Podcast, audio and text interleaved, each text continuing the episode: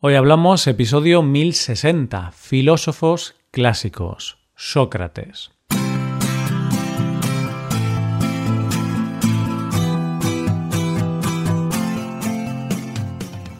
Bienvenido a Hoy Hablamos, el podcast para aprender español cada día. Publicamos nuestro podcast de lunes a viernes. Puedes ver la transcripción, las explicaciones y los ejercicios de este episodio en nuestra web ese contenido solo está disponible para suscriptores. Hazte suscriptor premium en hoyhablamos.com. Buenas, oyente, ¿qué tal? Empezamos marzo y, por lo tanto, un nuevo mes para hablar de un nuevo tema, que en este caso será la filosofía. Pero vamos a acercarnos a la filosofía a través de algunos de los filósofos clásicos. Y empezaremos por aquel filósofo que dijo aquella grandiosa frase de solo sé que no sé nada. Hoy hablamos de Sócrates.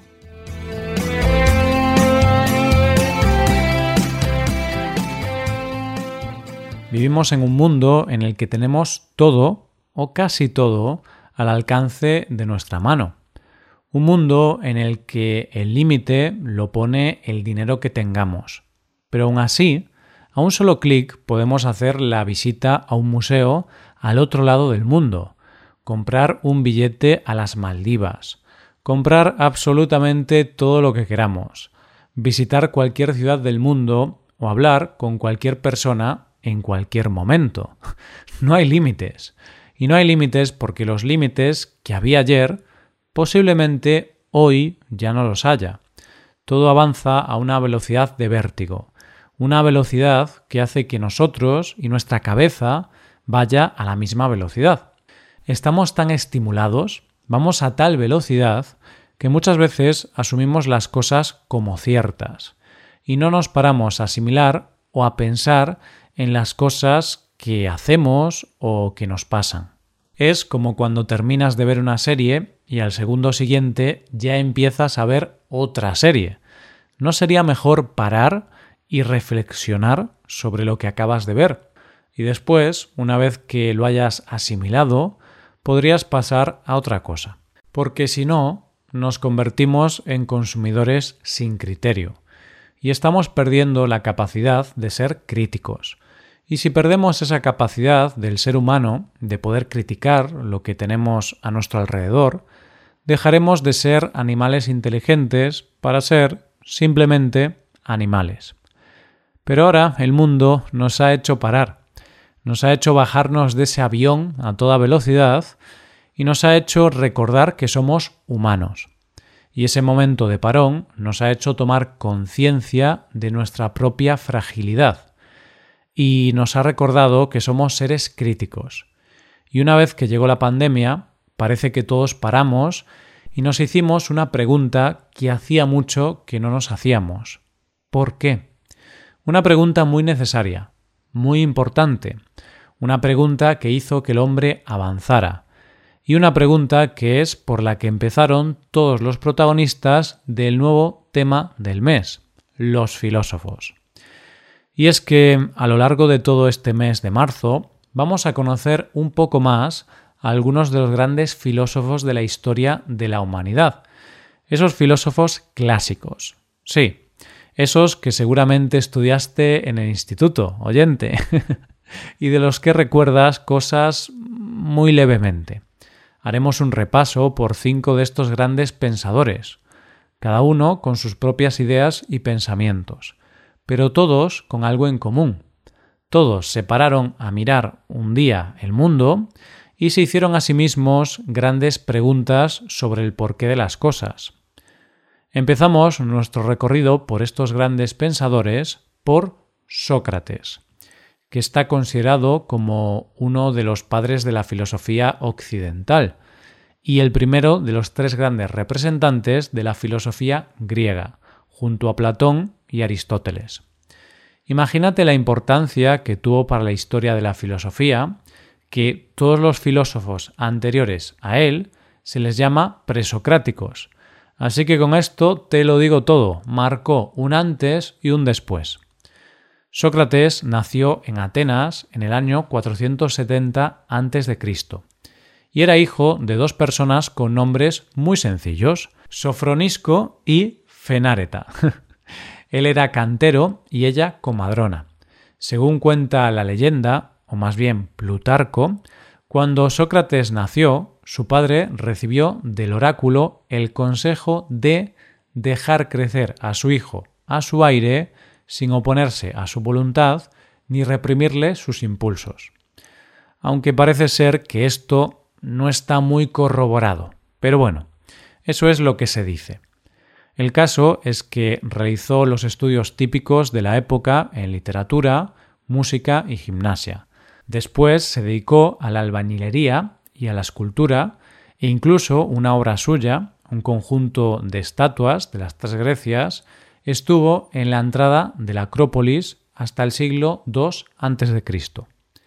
Se casó con una mujer de familia noble, Shantipa, con la que tuvo tres hijos, y según contaban las malas lenguas, era bastante despectiva con la actividad de su marido, e incluso era bastante propensa a tratarlo un poco mal. Aunque esto se decía en la época, pero luego su discípulo, Platón, lo negó y antes de dedicarse a la filosofía, Sócrates sirvió en el ejército. Más concretamente, sirvió como oplita, que era como se llamaban a los ciudadanos soldados de la antigua Grecia. Sirvió en la guerra del Poloneso contra Esparta. Las modas y las corrientes son algo que creemos que nos hemos inventado en la época moderna, pero lo cierto es que han existido siempre y por eso, cuando Sócrates llegó a tener una cierta madurez intelectual, en Atenas estaba de moda o triunfaba una corriente filosófica en concreto, los sofistas o el movimiento sofístico. Antes de seguir con todo lo referente a su filosofía, hay que dejar claro que todo lo que conocemos en torno a esta cuestión no lo sabemos por él, sino por sus discípulos, sobre todo Platón y Genofonte, que sí que dejaron por escrito los pensamientos de Sócrates. Pero no te creas que es porque sus escritos se han perdido. No, fue una decisión propia de él, ya que creía sobre todas las cosas en la comunicación oral, en el poder de la palabra y los diálogos. Y es que parece ser que Sócrates era una persona bastante peculiar. Vamos, lo que hoy en día muchos llamarían raro. Hay que tener en cuenta que Sócrates llegó a su filosofía tras un camino un tanto particular. No siguió una escuela sin dudar de ella, sino que su evolución fue totalmente personal. En un principio fue un gran seguidor de Anaxágoras, que se centraba más en la naturaleza y en el orden cósmico, y decía que ese orden cósmico se basaba, en última instancia, en algo abstracto llamado mente. Pero Sócrates cuestionó esto, se decepcionó y decidió dejar a un lado los estudios sobre la naturaleza y decidió dedicarse a los estudios sobre el ser humano, llegando a la conclusión de que lo primordial en el ser humano no es el cuerpo, sino su alma, y que el fin último de toda acción del ser humano solo puede ser el bien. Pues bien, Estamos en un Atenas con el sofismo como filosofía imperante. Y entonces llega Sócrates con nuevas ideas y cuestionando toda la filosofía sofista. Por aquel entonces Sócrates tenía 20 años menos que el gran líder sofista del momento, Protágoras. Las ideas de Sócrates y los sofistas eran muy diferentes, y una de las principales diferencias está en la forma de enseñanza. Los sofistas tenían un método de enseñanza por el cual enseñaban a una persona una materia en concreto para que la utilizara con un fin. Es decir, si enseñaban oratoria a una persona, era para que se pudiera defender en las asambleas, por ejemplo. Pero Sócrates no creía en la enseñanza en sí, sino que él creía en la estimulación en conseguir sacar de los alumnos todo aquello que ellos ya guardaban en su interior. No inculcaba nada. Una vez las personas tenían esas ideas, había que valorarlas y analizarlas para así ver si valía la pena detenerse en ellas o si era mejor eliminarlas. Esta forma de enseñanza es lo que se conocía como el método de la mayéutica, que, fíjate qué curioso, oyente, venía de la palabra griega mayeuta, que significa partera, que era, curiosamente, la profesión de su madre. Al igual que su madre ayudaba a traer niños al mundo, Sócrates ayudaba a traer al mundo las ideas. Otra de las grandes diferencias con los sofistas en cuanto a las enseñanzas era que los sofistas cobraban por sus enseñanzas. En cambio, Sócrates no cobraba. Sin embargo, no todo el mundo podía ser su discípulo. Como vimos antes, Sócrates creía en el hombre como el centro de sus pensamientos y filosofía. En esto sí que coincidía con los sofistas. Pero hubo cuestiones en las que sí que difirió, sobre todo en lo relativo a la ética y a la política. Y es que Sócrates decía que cualquier labor técnica, como puede ser la música, está desarrollada por gente especialista en la materia, es decir, músicos. Entonces, de la misma manera, él creía que no todo el mundo estaba capacitado para resolver cuestiones políticas o éticas, que también debían hacerse por especialistas. Es decir, lo que Sócrates estaba cuestionando era la democracia de Atenas, que desde su punto de vista era muy injusta, ya que cuestiones vitales estaban en manos de gente no preparada e ignorantes. Y otra de las diferencias con los sofistas, que también fue clave de su pensamiento, es que él no creía en dar discursos en grandes auditorios, sino que él creía en el diálogo. Eran diálogos entre dos personas y debían ser breves diálogos de preguntas y respuestas. Pero, además, estos diálogos tenían una serie de normas que tenían que ser respetadas por las dos personas. Y lo principal era que tenía que ser un razonamiento. Conforme se avanza en el diálogo, se tiene que ir respetando lo que se ha ido hablando antes y ser coherente y desechar todo lo que es incompatible. Es como una especie de lógica, por resumirlo mucho. Pero las ideas de Sócrates no le gustaban a todo el mundo, y sus ideas sobre algunos temas éticos y sobre todo religiosos le llevaron a ganarse muchos enemigos. Tanto es así que fue sometido a juicio por poner en entredicho las figuras de los dioses. Fue condenado a muerte por no reconocer a los dioses de la ciudad. Murió a los 70 años mediante el método de envenenamiento por cicuta, y según se cuenta pudo haberse librado de la muerte si hubiera recurrido a algunos conocidos suyos, o si hubiera huido, pero prefirió aceptar la condena, ya que la coherencia con sus ideas y su filosofía le obligaba a cumplir las leyes.